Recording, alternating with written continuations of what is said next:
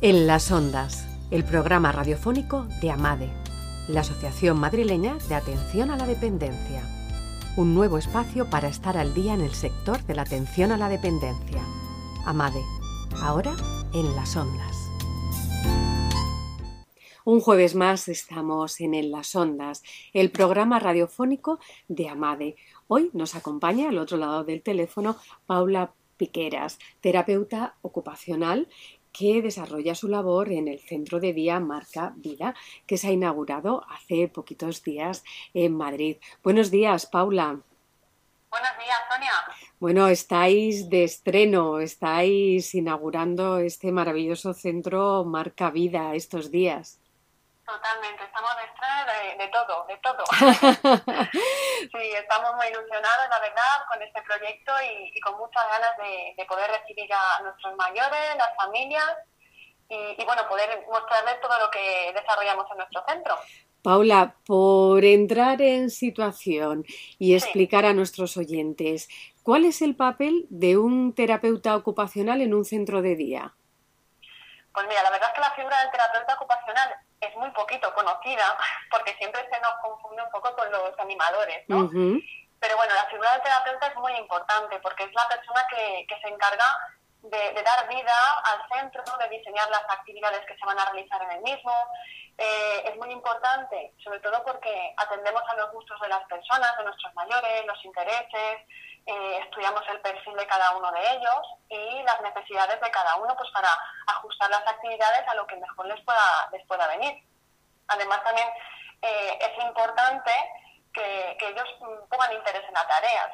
Por muy bien que les pueda venir un, un tratamiento que hemos diseñado, una actividad como tal, si, si ellos no muestran interés y no les gusta, pues el beneficio que vamos a obtener es nulo. Entonces, es muy importante que, que todo lo que hagamos sea de interés para ellos, que les guste, que estén, que estén lo mejor posible, y lo más como que se sientan cómodos y, y bueno, realmente eh, es nuestro, nuestro objetivo. Como tal también, en Marcavida, eh, de cada nuestro mayor lo que queremos es mantener y promocionar esa autonomía que tan necesaria es eh, para ellos, porque según vamos cumpliendo años, quieras que no, pues nos vamos limitando un poquito en nuestro día a día, sobre todo en actividades como, por ejemplo, en la higiene personal, se va descuidando ciertas, ciertos aspectos de la higiene, del aseo, del cuidado, en la ducha, entonces, al igual que eh, actividades instrumentales, por ejemplo, como como la implicación en tareas del hogar, que también es muy importante, sobre todo en esta generación,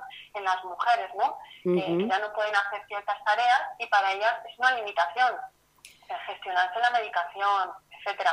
Entonces, todo eso eh, les ayudamos un poquito a sobrellevarlo, a darles pautas para, para que puedan ejercer y hacer estas actividades, pero con pues, alguna adaptación. Entonces, no es que en el centro nos pongamos a, a ensayar constantemente estas actividades, sino que eh, integramos, diseñamos actividades en las que se integren ciertos componentes y, poder trasladarlos a, la hora del desarrollo de estas actividades. Claro, porque... Eh, componentes físicos, cognitivos. Claro, porque Paula, lo que estás hablando, ¿no? No todo el mundo somos iguales, no todos tenemos los mismos intereses y por un lado, supongo que hablamos gente que necesita eh, una terapia concreta, como puede ser gente con un deterioro cognitivo o, digamos ya, ¿no? Con una patología, eh, puede ser Alzheimer, Parkinson, cualquier otro tipo de deterioro cognitivo, a simplemente una persona ya mayor que necesita seguir desarrollando una serie de actividades, ¿no? Y no todos tenemos los mismos intereses. Exacto, eso, es muy importante y es algo que queremos recalcar. Todas las personas no somos iguales, todos los gustos no son iguales. Podemos tener en el centro un programa de actividades diseñado por llevar una organización, claro que sí, pero a la hora de, que cada uno de ellos vengan a conocer nuestras actividades y a trabajar con nosotros, y siempre se va, se va a adaptar la actividad y se va a, escoger la que más te guste, eh, como más te guste, porque por mucho que tengamos actividades en el centro y están muy bonitas y maravillosas, pues pueden no gustarte. Entonces siempre buscar eh, lo que realmente te interese a ti, te guste y te venga bien, porque como he, he dicho y algo que recalco, por mucho que terapéuticamente a mí me parezca interesante trabajar y algo que yo crea que te va a venir muy bien, si, si a ti no te gusta, el beneficio que vamos a obtener de verdad es nulo. Entonces es muy importante conocer a la persona y saber lo que quiere y lo que le gusta. Y además, pues profundizar un poquito en su vida, qué le ha gustado, qué, qué le gustaba hacer y ya deja de hacer, por qué lo deja de hacer. Buenas tardes, Paula. A la hora de realizar esta planificación de la que nos hablas y esa personalización en, las actividades, eh, ¿es conveniente el ir de la mano con los psicólogos de los centros y con los médicos de los centros? Por supuesto.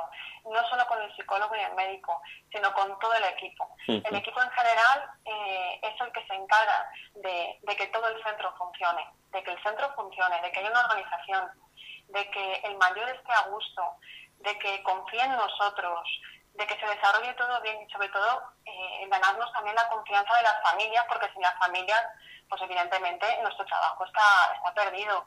Porque quieras que no, las personas que vienen, la mayor parte de las personas que vienen son dependientes y necesitan tener a su familia de lado. Entonces, eh, todo el equipo en general, el trabajo de todo el equipo es fundamental, desde el director hasta la limpiadora.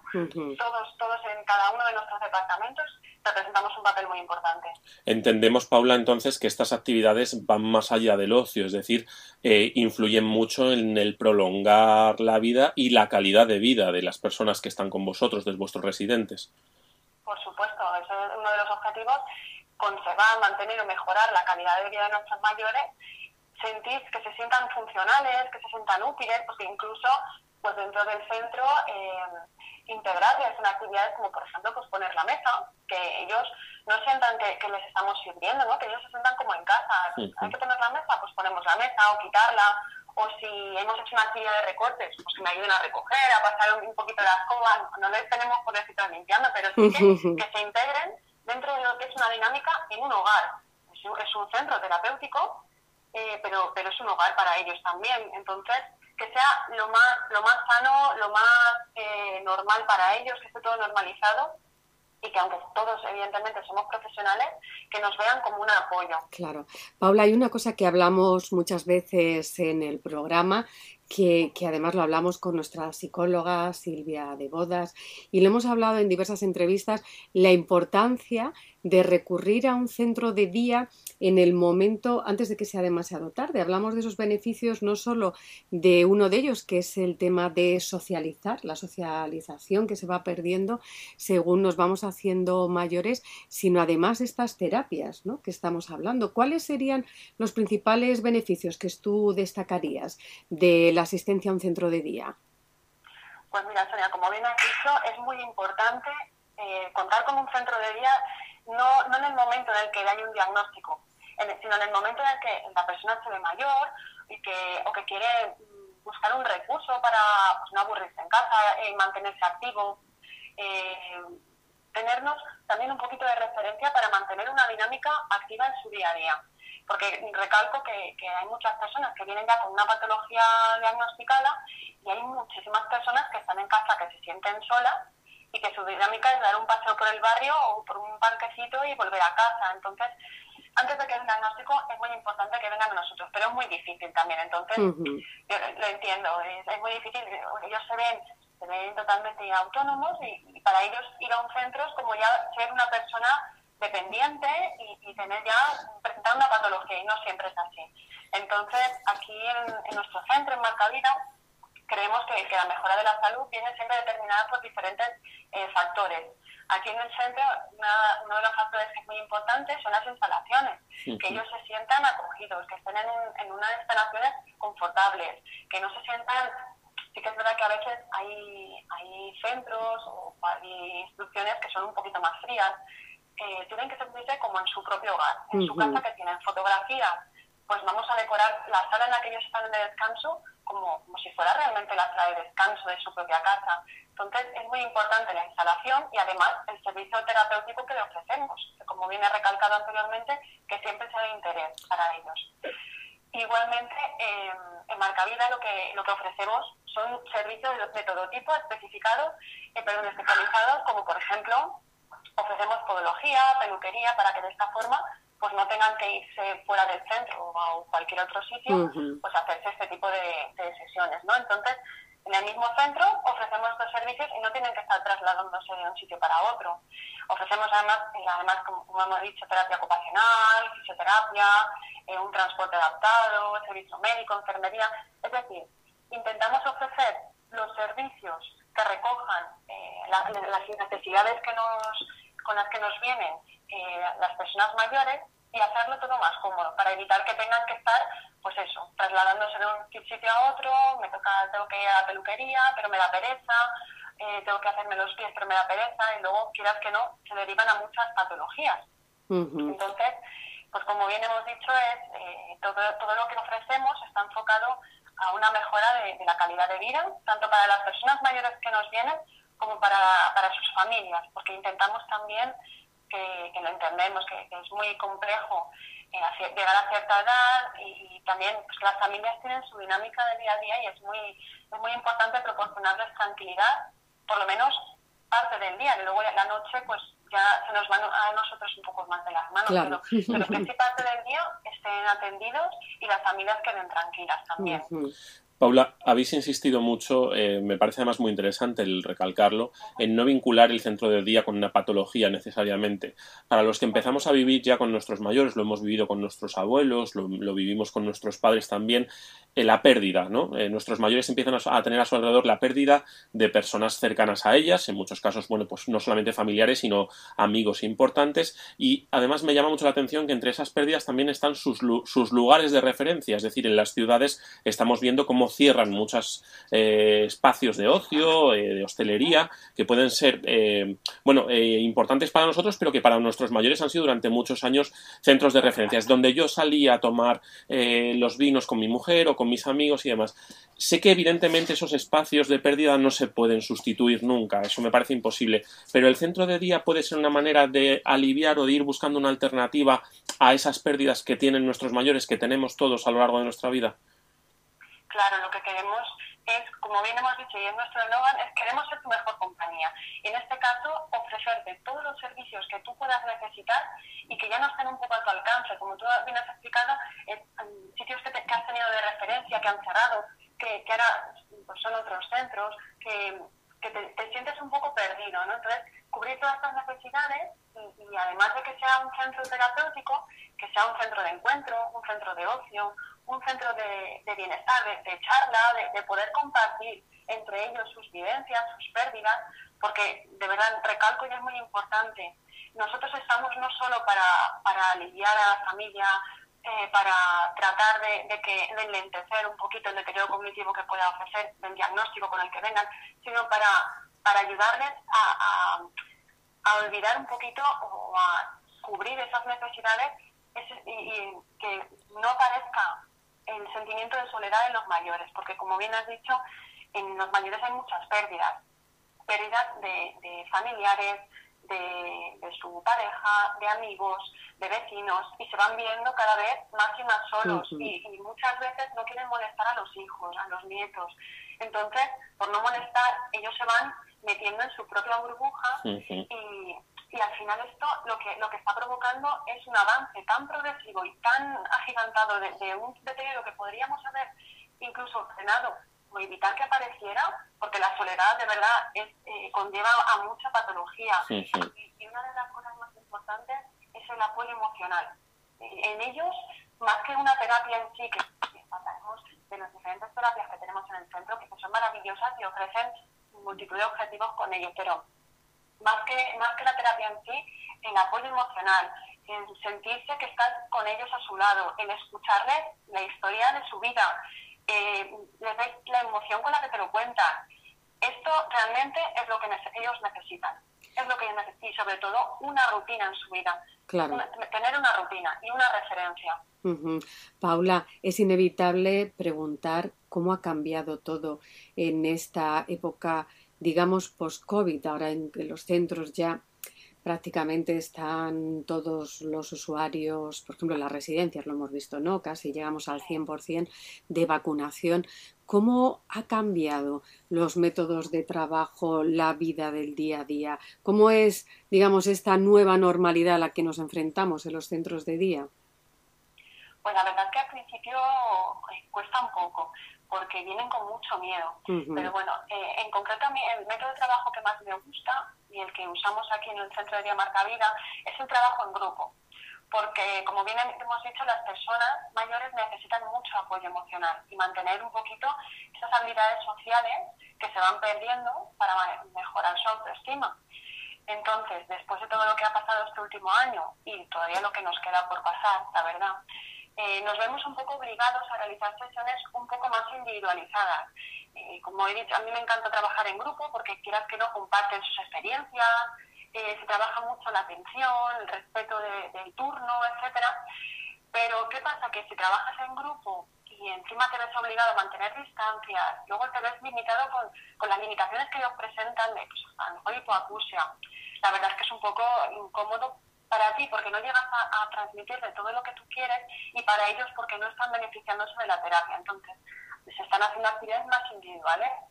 Pero lo positivo de, esto es que mientras ellos van realizando su actividad individual, pues eh, lo, bueno es que no se distraen con los diferentes estímulos de, un grupo. Entonces, son actividades mucho más personalizadas, mucho más específicas. Sí que hacemos también actividades en grupo, pero los grupos son mucho más reducidos. Entonces, el beneficio es mucho mayor. Además, también eh, algunos de, de nuestros mayores, que han sido unos valientes, han superado el COVID. Y el trabajo con ellos es muy importante porque las secuelas del virus eh, provocan un avance muy rápido del deterioro que podían tener anteriormente o que puede provocar que aparezca. Entonces, es muy importante el, trabajo con ellos.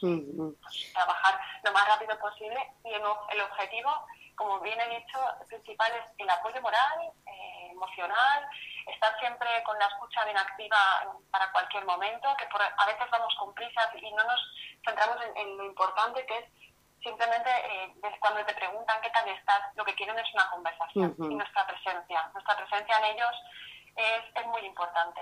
Además, algo muy importante en ellos también es que a mí me sorprendió cómo han integrado todo, digamos, el protocolo de prevención de, que exige el COVID, el tema de mascarillas, el gel.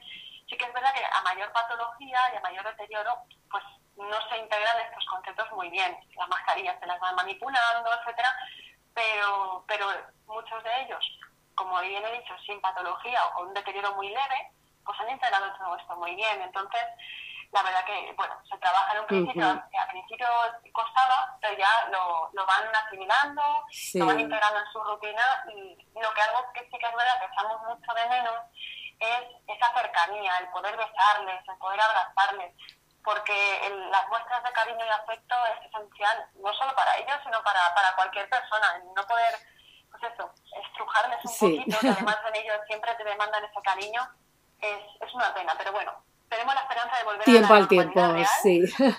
Esto además lo que decías, Paula, es verdad que, que, además los vemos, lo vemos en la calle, ¿no? las personas mayores son las primeras que nos han dado una lección, ¿no? A la hora de, del cuidado, de la distancia, de la mascarilla, de esa protección, ¿no? Además son los más vulnerables y los que más hay que cuidar. Eh, Paula, además vosotros de hacer, bueno, estamos hablando, ¿no? Todos los servicios, todas las terapias, eh, muchísimos talleres de poesía, de manualidades, de música, eh, gimnasia, pilates. Eh, además de todo esto que se hace, ¿Cuál crees que va a ser el futuro de la terapia ocupacional? ¿Cómo va evolucionando y hacia dónde va a evolucionar? ¿Qué, presencia van a tener las nuevas tecnologías, además? Porque dentro de unos años llegarán a mayores los, los actuales nativos digitales. Sí, sí. Exacto. Actualmente la generación que tenemos es una generación en la que está pues acostumbrada a las labores, entonces pues sí, talleres de anchillo, talleres de música, de poesía, pero conforme vayamos haciéndonos mayores nosotros, llegará un momento en el que, como bien has dicho, tenemos que meter un poquito de, novedades. Realmente no, dejas, no dejas de actualizarte. Entonces, como bien has dicho, las nuevas tecnologías, pues el día de mañana empezaremos a hacer sesiones pues con las tablets que, ya se están haciendo. Hay quien te llega, claro, y que le ha comprado su nieto una tablet y que, le enseñes a utilizarla. Y me parece estupendo porque como ya no podemos eh, pues, hacer visitas a casa por el tema de todo esto del COVID, pues que aprendan a hacerse una videollamada, todo esto es muy importante. Pero bueno, la terapia ocupacional, como, como comentaba, es una disciplina muy joven, es una, una carrera, por así decir, es muy jovencita, aunque sí que es verdad que, que, que lleva, se lleva realizando terapia ocupacional y haciendo actividades terapéuticas desde hace muchísimos años, pero reconocido como tal no. Entonces eh, empezó siendo como un tratamiento moral. ¿Por qué? Para aquellas personas que, que, estaban un poco menos humanizadas, pues enfermos mentales, que eran reconocidos como locos, ¿no? Pues eh, había quien decía, pues no, no son locos, son personas que necesitan ayuda y hay que trabajar con ellas. ¿De qué forma? Pues ahí empezó a hacer un poquito lo que es la terapia ocupacional, haciéndoles partícipes de, de lo que es un día a día, como comentaba, las actividades básicas, que ellos sean eh, totalmente independientes, autónomos eh, pues para poder ducharse, que coman solos, que se vistan solos. Eso es algo muy importante, sea cual sea la patología. Entonces, mm, como bien mencionábamos, no solo se trabajan las actividades básicas, sino también las instrumentales. Y, esto es muy, muy importante en cualquier tipo de, deterioro, en cualquier tipo de discapacidad. Eh, y las actividades que hacemos aquí, como, como comentaba, pues son actividades eh, un poco eh, pues son encaminadas y enfocadas a la generación que tenemos ahora, que creemos que son de mayor interés, pero por eso siempre en al ingreso del, centro hacemos una entrevista para conocer realmente a la persona y ver qué es lo que interesa, porque a lo mejor de repente nos viene una persona que le interesa algo que no está que no está desarrollado en el centro, que no, no estamos trabajando en el centro, pues oye, ya nos está dando la idea para, para crear un nuevo taller, a lo mejor a partir de ahí pues poder ir, ir captando también la atención de otras personas. Sí, efectivamente, además es lo que hablábamos al principio, ¿no? Cada uno somos diferentes y al final, bueno, todos juntos vamos evolucionando. Pues Paula, muchísimas gracias por todo lo que nos has contado. Les recordamos a nuestros oyentes, ya saben, tienen su nuevo centro de día en el madrileño barrio de la Guindalera, Marca Vida. Pueden consultar toda la información en la web de Marca Vida, eh, pueden consultarla también en Amade, en redes sociales y acérquense, como decimos siempre, lo mejor es que uno vaya y lo conozca in situ e insistir como nos... Yo, quería, perdón que quería dar las gracias de verdad a, vosotros, principalmente por dejarnos aportar nuestro pequeño granito de arena y dejar que nos conozcan todas las personas que quieran venir a conocernos.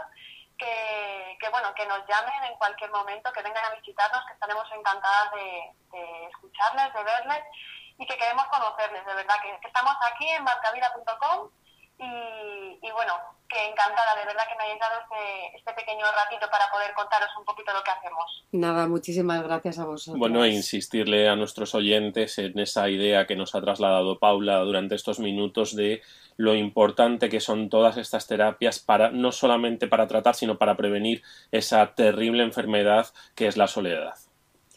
Pues Paula, de nuevo gracias. Un abrazo también para Marta Parros al frente de, de Marca Vida y nada, toda la suerte del mundo. Un abrazo grande. Gracias.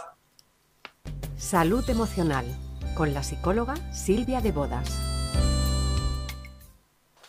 Y continuamos aquí en, en, Las Ondas, el programa radiofónico de Amade. Y seguimos con Silvia de Bodas, con nuestro espacio de salud emocional, como cada jueves. Buenas tardes, Silvia.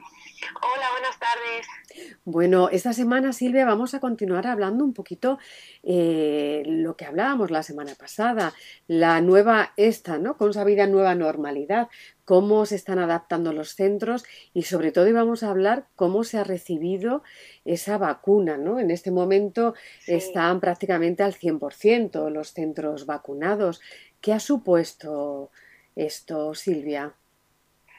Bueno, pues la llegada de la vacuna y, el que ellos hayan sido por fin, hayan tenido como un, no es un tratamiento, pero es como el llegar a este punto es como superación, ¿no? Hemos pasado ya esta, esta ola de tremenda de todo lo que ha pasado ahí fuera y ya la vacuna es como el, el, punto de inflexión para continuar, ¿no? Entonces ha supuesto para ellos también un sentimiento de superación y eh, es importante para evolucionar, entonces es algo que que les ha llenado pues pues de energía, de decir, pues ahora continuamos, ¿no? Ahora hemos vivido esto y ahora seguimos para adelante.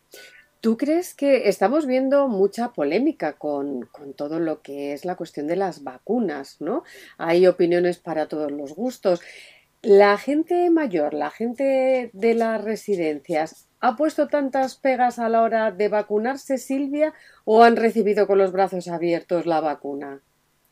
No, al contrario, ellos lo, han recibido con los brazos abiertos, estaban deseando que llegara, sobre todo porque mm, para ellos también ha sido como mm, esperanza, o sea, por todo lo que hablamos, ¿no? Que sentían miedo, igual que el resto de la población, pero a nosotros se nos ha quitado como un pedazo de, de, lo que estábamos viviendo, es como nos han quitado algo, pero para ellos el temor era nos van a quitar algo y no sabemos si qué va a haber más allá, o sea, porque ellos tenían miedo también, sabían que eran un grupo vulnerable y, tenían miedo. Entonces esto para ellos ha sido esperanza. La, la, más grande de las recuperaciones para ellos ha sido recuperar esa esperanza.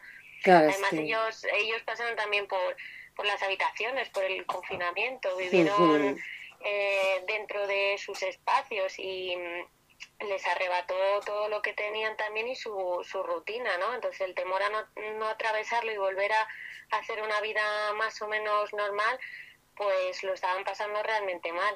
Sí, al final ellos han sido un colectivo muy golpeado por, por el COVID, donde ellos han visto en primera línea los efectos devastadores de esta, de esta enfermedad. Sí, yo os iba a plantear si al margen de una cuestión médica que es obvia, como grupo de riesgo que lo son, también entiendo que es una cuestión de justicia, ¿no? O sea, las residencias han sufrido muchísimo en la época más dura de la pandemia y bueno, también es justo hacia no solamente los residentes, sino los propios trabajadores, pues que ahora se les tenga muy en cuenta a la hora de empezar ese proceso de vacunación, ¿no crees? Claro, claro, porque es verdad que en un momento en el que a todos nos afectó, no se pudo elegir, o sea, nadie decidió que fuéramos un, grupo tan vulnerable y tan golpeado, pero sí es cierto que así fue.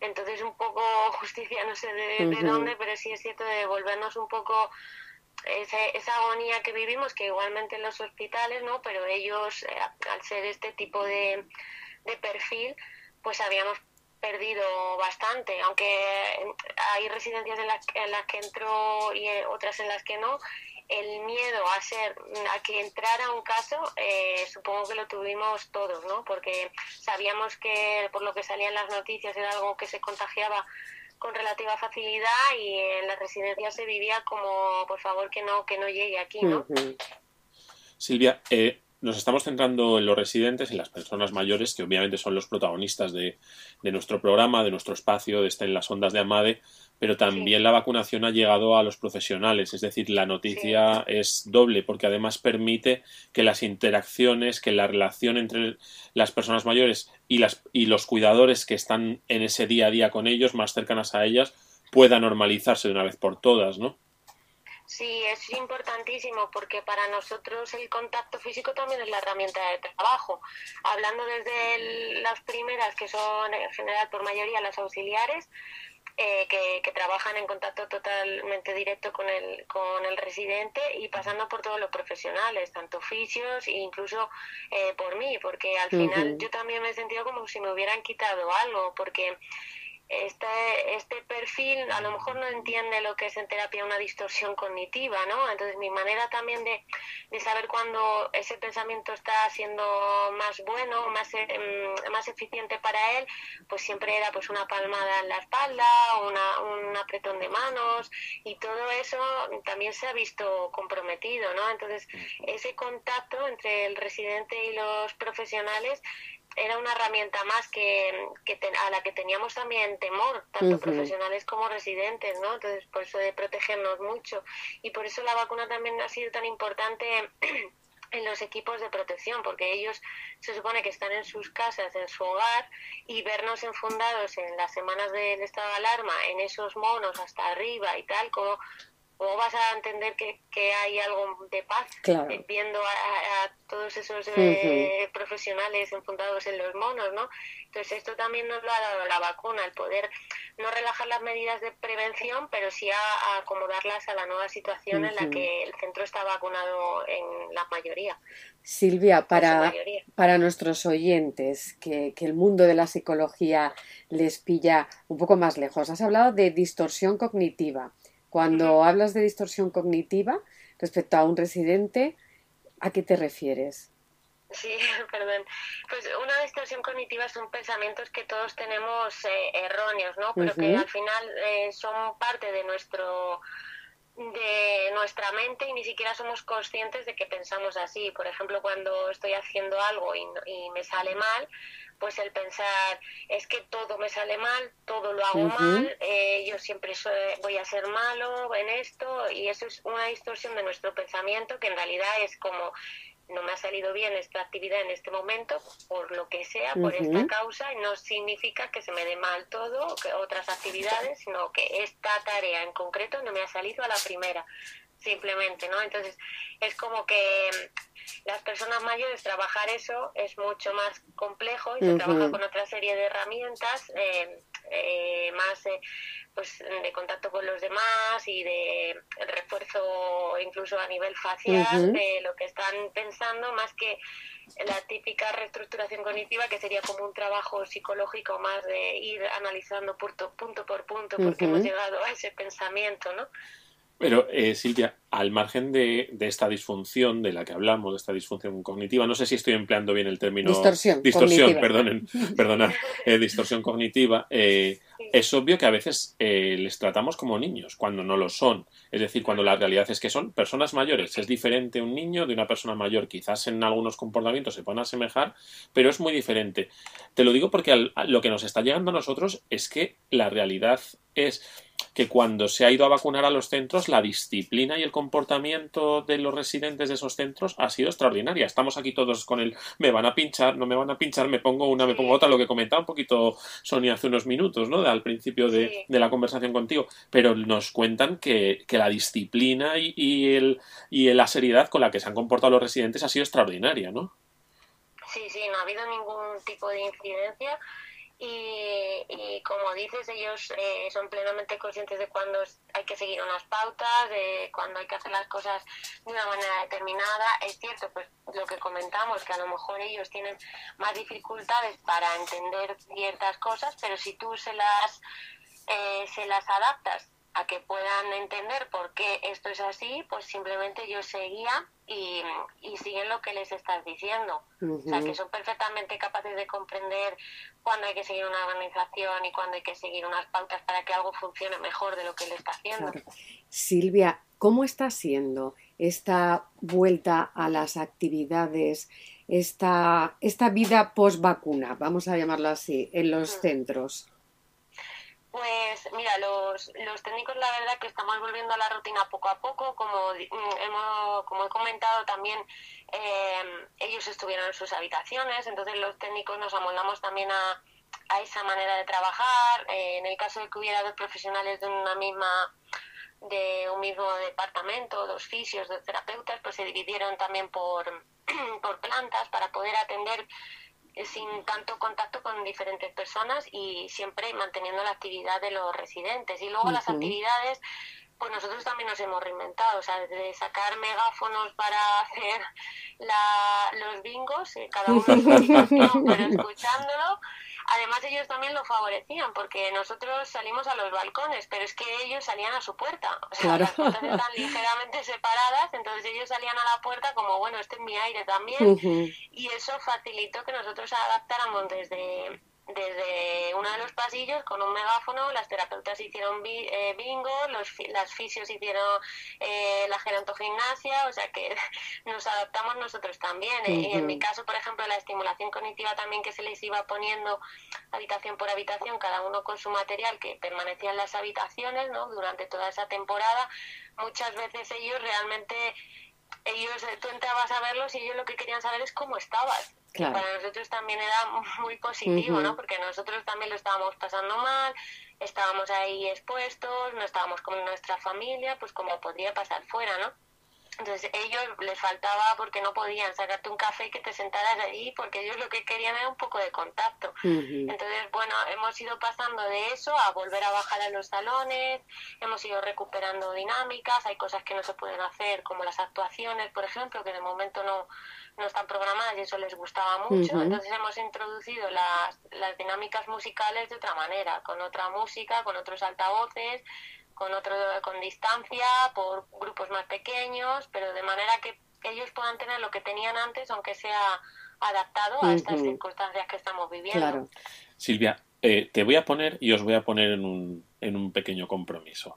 O, o, en dos grandes compromisos, mejor dicho. Bueno, eh, según te voy escuchando, me he dado cuenta de una cosa. Eh, realmente podríamos ponernos a seis manos a hacer una especie de diccionario del confinamiento, diccionario de la pandemia. Hay términos que cada vez que nos sentamos a hablar aparecen muchísimo. Hay uno que me llama mucho la atención porque es, es muy recurrente, reinventarse. Es verdad que también utilizamos mucho el término contacto y otra. Así que yo ahí lo dejo. Yo os lo propongo a las dos porque a lo mejor sería interesante si encontramos un editor que poquito a poco entre los tres nos podamos poner a hacer un diccionario de la pandemia. Y, y, y uno un poquito más personal, Silvia. Hemos hablado de los residentes, hemos hablado de los trabajadores, entre los que tú estás incluido, y hablábamos de esa interacción entre residentes y trabajadores. Pero también qué tranquilidad para vuestras familias, ¿no? Me refiero, el hecho de que estéis vacunados también ha sido un drama para las familias de los trabajadores, ha sido muy duro convivir con, con la enfermedad, convivir con la pandemia, con el confinamiento, también es una tranquilidad para los vuestros, ¿no? Sí, sí, esto, esto sería una pregunta para mi madre, para tanto la mía como la de todos, ¿no? La de todos nuestros familiares que nos vivían en ese estado de alarma desde sus casas, que nosotros teníamos que volver al trabajo, en muchos casos, en mi caso también fuera de la Comunidad de Madrid, ¿no? Que ni siquiera podrían, tampoco hubieran podido venir aquí, pero es como, hay todavía más lejos encima. Y es como, pues, eh, evidentemente, pues ha supuesto un alivio que todo esto se vaya más o menos eh, modificando y, y, las circunstancias vayan a mejor. Es cierto que, bueno, ya vemos que en la sociedad queda mucho todavía por hacer, ¿no? Pero es verdad que los centros se han recuperado ese duro golpe y, mm, y el tener la vida ahí un poco más controlada, por así decirlo, nos permite hacer las cosas parecidas a lo que a lo que hacíamos antes, ¿no? Efectivamente. Todavía nos queda, pero bueno, mejor, mejor, mucho mejor pues y mucho más adaptados. Mejor y poco a poco y entre todos se, se hará el camino para volver a, a, bueno, a esa reinvención de esta nueva normalidad. Silvia, muchísimas gracias. Como siempre, un placer. El jueves que viene más seguiremos hablando. Un abrazo, Silvia. Muchísimas gracias, Silvia. Buenas tardes. Adiós. Actualidad e innovación con nuestros expertos de AMADE. Y seguimos un jueves más en, en Las Ondas, el programa radiofónico de AMADE. Y ahora continuamos con nuestra sección de negocio e innovación. Hoy contamos con Belén Soto. Buenos días, Belén. Buenos días, Sonia. Bueno, hoy vamos a hablar de los retos que se nos bueno, que se nos ponen delante en las situaciones de, de crisis, por así decirlo, ¿no? Como, como en este caso, en, este, en esta situación, en estos momentos post pandemia, nuevas situaciones requieren de nuevas medidas, ¿no? Nuevos retos requieren de nuevas herramientas. Eh, hoy nos vas a hablar, Belén, en concreto de la transformación de los equipos. ¿Cómo deben transformarse esos equipos? Sí, sí, yo creo importante antes de meternos en los retos analizar un poco eh, el tema de, de, la transformación de los equipos, uh -huh. pero antes sobre todo el tema eh, de analizar qué es el término transformación. Porque sí. esta palabra está muy de moda, pero en nuestro sector eh, últimamente se escucha mucho. Llevamos un año escuchando el tema de la transformación. Pues bueno, la pandemia la pandemia ha puesto en evidencia la necesidad que tenemos de realizar cambios en el modelo de gestión actual, lo cual al final significa transformar el sector. Transformar nuestro sector sería un poco avanzar desde la situación que teníamos o que tenemos actualmente eh, y mirar hacia el futuro con, con esos nuevos retos que, que estabas comentando, Sonia. Claro, porque ¿De qué retos estamos hablando, Belén? ¿Cuáles son los retos que hay que, que afrontar y que hay que asumir? Pues mira, eh, hace un año parecía que todo el refuerzo de estructuración del sector se debería de centrar en la sanitarización de los centros. Empezamos a oír conceptos como las residencias medicalizadas y bueno, y con el paso de los meses han ido creciendo las voces que, que defendemos que es importante proteger a las personas del COVID, pero que bueno, que protegiendo a las personas del COVID estamos teniendo otros riesgos psicoemocionales en las personas y que muchas veces estos riesgos son de, de carácter irreversible. Al final lo, lo, que pasa es que nos hemos dado cuenta que la transformación eh, requiere ir un paso más, requiere ver a la persona no solamente como un ser, eh, la persona mayor, como un ser en un área determinada, sino como un ser multidimensional, donde claro que tenemos que abordar la atención sanitaria, por supuesto, pero sin olvidar esta atención social. Y no menos importante el confort, el que viven en sus casas, tanto estén en un centro de día, en una residencia o en el servicio de ayuda a domicilio. Al final es poner a las personas en el centro y también tener en cuenta sus voluntades. Muy importante, muy importante esto que nos resaltas, Belén. Y para poder hacer todo esto, ¿por dónde hay que empezar a cambiar las cosas?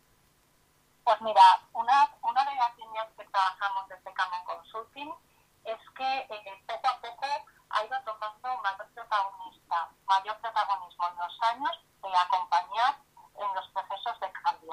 Nosotros hemos ido aprendiendo con todos estos años que es un error plantear un cambio en cualquier organización sin contar con los equipos. Que las personas no son las que innovan.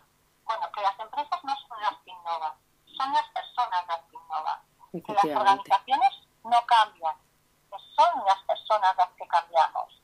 Y bueno, viéndolo desde ese punto de vista, eh, para llevar el cambio tenemos que tener en cuenta la opinión, la experiencia de las personas que van a llevar el cambio, porque si no tenemos en cuenta este componente humano, cualquier proceso de cambio que hagamos va a ser eh, un fracaso, ya que los verdaderos protagonistas son los profesionales. Y bueno, y en estos tiempos aún más, en estos tiempos tenemos que centrar la mirada en los profesionales, sea el recurso que sea. Y, creo que es importante también identificar cosas como este liderazgo que tenemos, qué fortalezas tiene cada uno de los centros, qué debilidades. Y también algo muy importante, qué aprendizajes hemos hecho durante estos dos que han habido muchos aprendizajes en los equipos. Eso es cierto. Y, y Belén, ¿qué consejo darías a las organizaciones? Pues mira, yo daría el consejo de que prioricen en estos momentos la mirada en el equipo, tanto como grupo como a nivel individual, cómo está cada persona. Y, y, Belén, cuando hablamos de todo este proceso, de estos cambios que, que hay que implementar, ¿cómo se puede llevar a cabo el cambio? Ya nosotros eh, tenemos varias propuestas para acompañar a los profesionales propuestas como, por ejemplo, evaluaciones emocionales o formaciones de gestión emocional. Porque después de lo que ha pasado, es necesario ver cómo se encuentran emocionalmente el equipo. El equipo puede expresar, puede oír sus emociones. Esto nos va a permitir aparcar, entre comillas, coger lo que hemos aprendido, sobre todo seguir hacia adelante y mirar hacia el futuro. Y bueno, esta es una parte de otra, otro programa que utilizamos mucho, es el coaching de equipos. También el coaching individual, pero si nos basamos en el coaching de, equipos, al final es que los equipos tengan un espacio donde puedan expresar sus inquietudes, sus necesidades, sus expectativas y sobre todo esto nos permite gestionar la resistencia y dinamizar las oportunidades de habilidades que tiene, que tiene el equipo. Y bueno, nuestros programas, esencias como la escucha, la empatía, la comunicación efectiva, cómo tener conversaciones eficientes que ayuden a, a crecer a los equipos y bueno, y muchos muchos temas más, porque al final lo que pretendemos es acompañar a trabajar el bienestar emocional de las personas que forman el equipo. Y bueno, creo que al final uno de los mejores regalos de agradecimiento a los profesionales por todo el esfuerzo que han hecho es ofrecerles recursos para su crecimiento personal y profesional. Porque si las personas de nuestros equipos se sienten fuertes, reconocidas y con retos positivos, podemos transformar nuestro sector como, como queremos hacerlo. Es que efectivamente, Belén, eh, hemos hablado mucho del modelo de atención centrado en la persona, hablando de nuestros residentes, de los usuarios, eh, y hemos hablado también, hemos hablado con Samuel de la importancia de los equipos, de la importancia del profesional, de para que ese modelo centrado en la atención del residente funcione, primero tiene que haber lo que tú estás hablando, Belén, ese equipo, ese equipo bien formado, ese equipo gratificado antes. Claro, claro, mira, en, el coaching de equipos hablamos, por ejemplo, que, que, que al final lo que es una estructura de prioridades que para que el equipo aprenda cómo crear los Es decir, necesitamos que los cimientos básicos, que el equipo esté bien, que el equipo pueda expresar todo lo que ha pasado, incluso pueda validarlo, que las emociones se validen para poder empezar luego a hacer estos pequeños cambios que al final llevan a la transformación y a este modelo de atención frente a una persona social. Pues Belén, muchísimas gracias. Un jueves más, un placer enorme todas las cosas que, nos contáis, tanto Raquel como tú como, como Samuel. muchas gracias de nuevo, Belén. Un abrazo y el jueves que viene seguimos hablando de más innovación y de más negocios. Muchas gracias a ti, Sonia. Un abrazo. Un abrazo. En las ondas, el programa radiofónico de AMADE, la Asociación Madrileña de Atención a la Dependencia un nuevo espacio para estar al día en el sector de la atención a la dependencia. Amade, ahora en las ondas. Importante es contar con las herramientas necesarias para afrontar los nuevos retos que se nos plantean en el futuro. Desde Amade apoyamos al sector facilitando estas nuevas herramientas. Dado la aceptación y el éxito que ha tenido nuestra primera convocatoria, nuestra primera edición del curso Plan Comercial, se ha convocado una nueva edición, en este caso emplazada para el mes de junio y esta vez con la colaboración de Inforesidencias. Esta formación específica para el sector de la atención a las personas tiene dentro de sus objetivos aprender a desarrollar el plan comercial de un centro, adquirir competencias para analizar el negocio y aplicación de herramientas de marketing y aprender a realizar el plan de comunicación externa como vía de captación de usuarios utilizando los diferentes canales disponibles para llegar al público la ficha de inscripción, el programa y más información está disponible en la página web de Amade. Y ya saben, el jueves que viene nos volvemos a encontrar en, las ondas. Como siempre, al finalizar el programa, les dejamos en la buena compañía de nuestro compañero Ricardo y su píldora musical.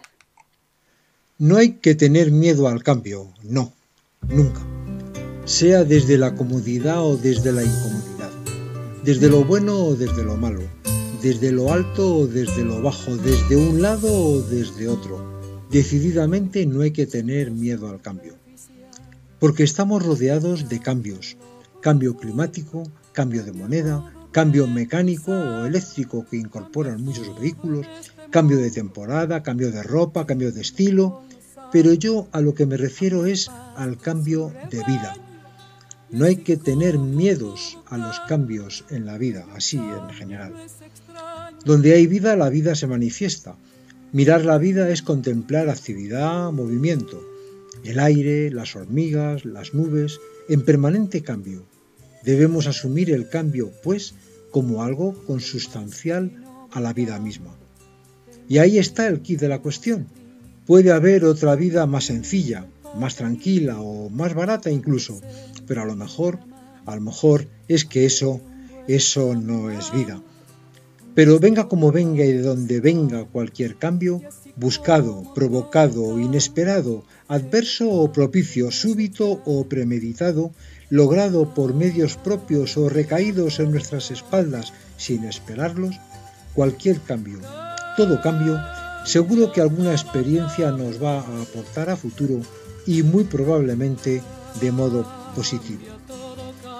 Todo cambia es el título de un tema del compositor chileno Julio Numhauser, uno de los fundadores del grupo Quilapayún. Todo cambia es un tema incluido en el álbum ¿Será posible el sur? editado en el año 1984 de la mano, mejor dicho, de la voz de una gran artista argentina que no deseaba ser reconocida como cantante, cantante es el que puede cantar, decía ella, sino que quería ser reconocida como cantora, pues un cantor es quien debe serlo. Ella era Mercedes Sosa. En el mencionado álbum Será posible el sur se incluyeron canciones que tuvieron un enorme impacto político y cultural en su época. Todo cambia. Bueno, todo, todo, tal vez descubramos algo que dice Mercedes Sosa que en ella no cambia. Quedémonos simplemente con el concepto todo cambia y con la voz y el recuerdo de Mercedes Sosa. Muchas gracias y hasta siempre. Cambia lo superficial, cambia también lo profundo, cambia el modo de pensar, cambia todo en este mundo, cambia el clima con los años, cambia el pastor su rebaño, y así como todo cambia, que yo cambie no es extraño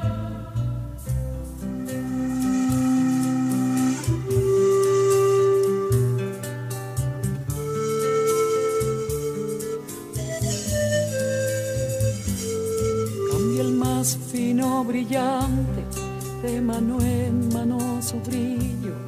Cambia el nido el pajarillo, cambia el sentir un amante, cambia el rumbo el caminante, aunque esto le cause daño.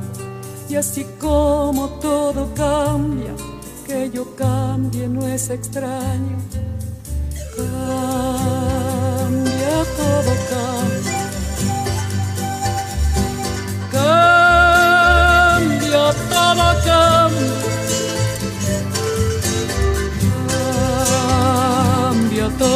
todo cambia. Cambia, todo cambia.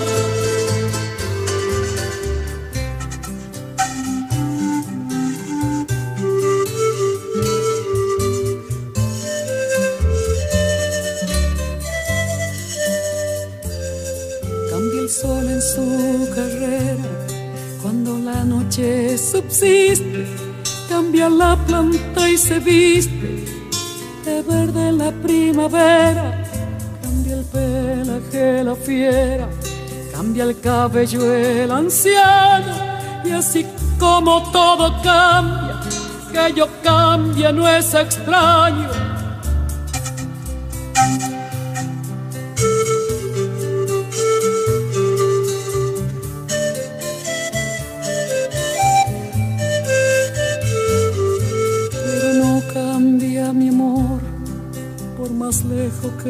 encuentre, ni el recuerdo ni el dolor de mi pueblo y de mi gente.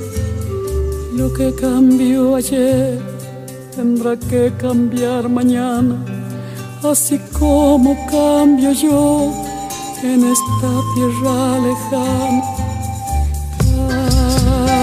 Cambia todo, cambia. cambia, todo